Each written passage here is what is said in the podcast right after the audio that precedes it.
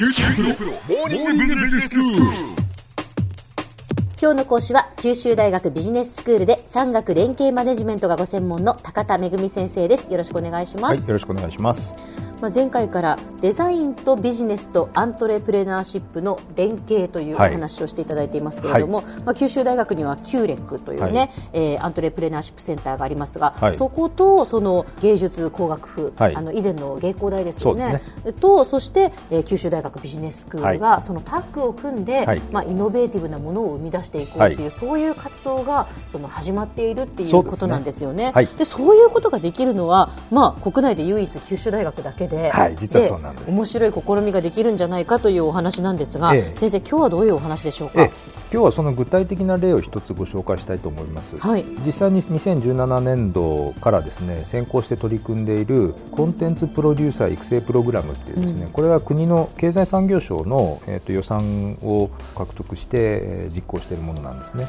これについてちょっとご紹介したいと思います。はい、であのコンテンツプロデューサーっていうだけあってクリエイティブ産業を主に対象としてるんですけれども、うんうんこのクリエイティブ産業っていうのは、まあ、イノベーション創出の原動力の一つだと、まあ、日本もすごくコンテンツ分野とかクリエイティブ分野ってパワーがありますので、はい。そのクリエイターの創造性とかビジネスの経営効率化っていうのをですね実はこれ両立させなきゃいけないんですけれどうもこれが結構対立しちゃうんですね。あ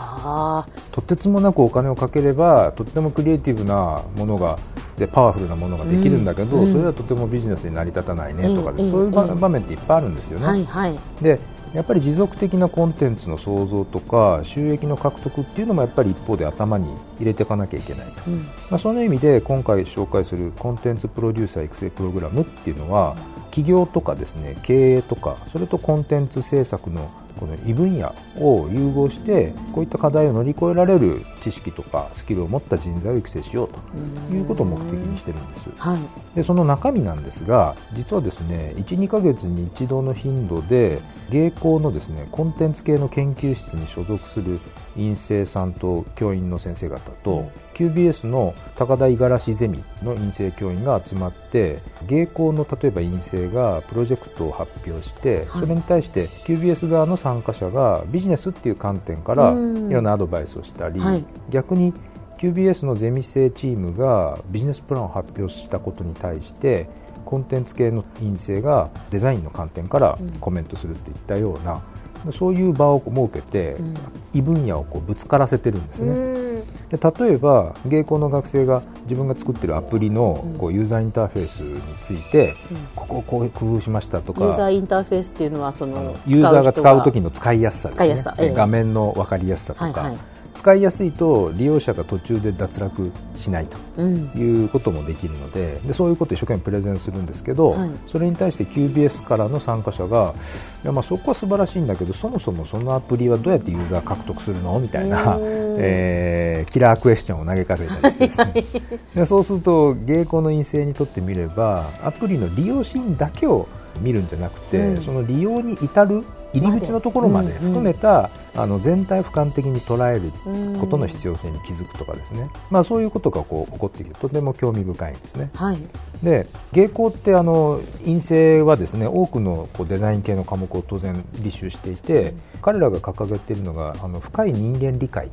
という言葉なんですけど深い人間理解に基づいてこうアウトプットであるコンテンツを制作するってことが、まあ、求められているわけです。うん。で合同ゼミで彼らのプレゼンテーションを聞いているとすごくユニークな着眼点とか、それから細かい作り込み、はい。形の落とし込みとかっええていうのがいっぱいあるんですね、うん。すごく驚かされるんです毎回。ビジネス側にすごく大きなこういろんな示唆をこう与えてくれるようなことが多いなというふうにいつも感じてます、うん。例えばですね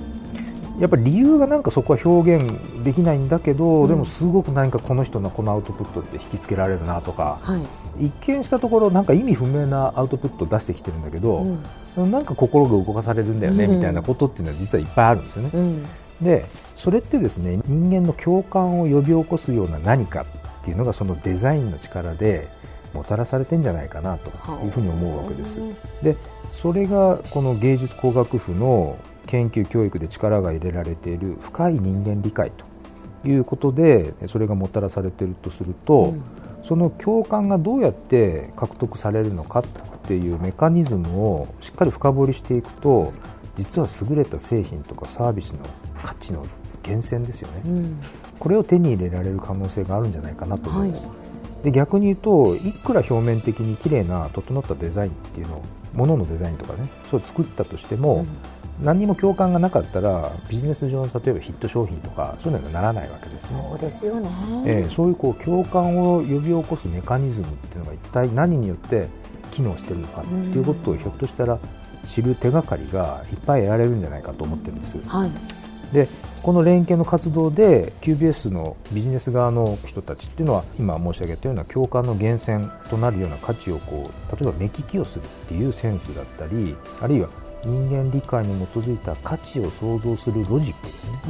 うん、これあれば本当に人間に対して良い価値が生まれるっていうのはそういうロジックを手に入れられる可能性があります、はい、一方の芸工側デザイン側はですね共感を得るっていうことがビジネス上の価値を生む大切な一歩なんだっていうことを認識して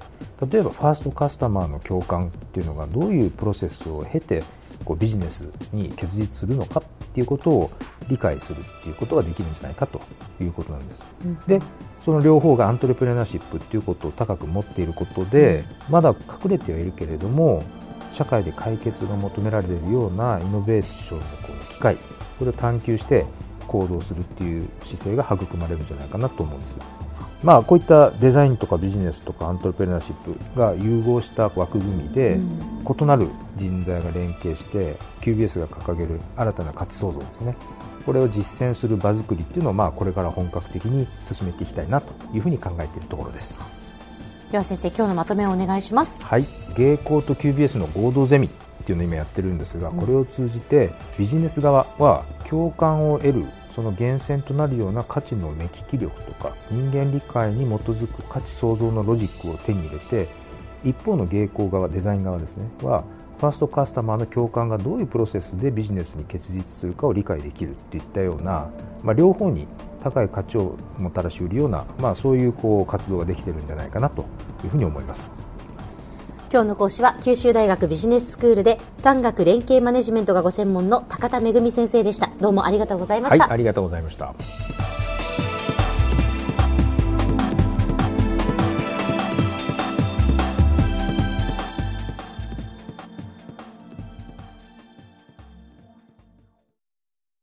QTPRO は通信ネットワーク、セキュリティ、クラウドなど QT ネットがお届けする ICT サービスです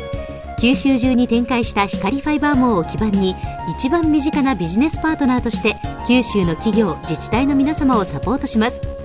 詳しくは QT プロで検索を。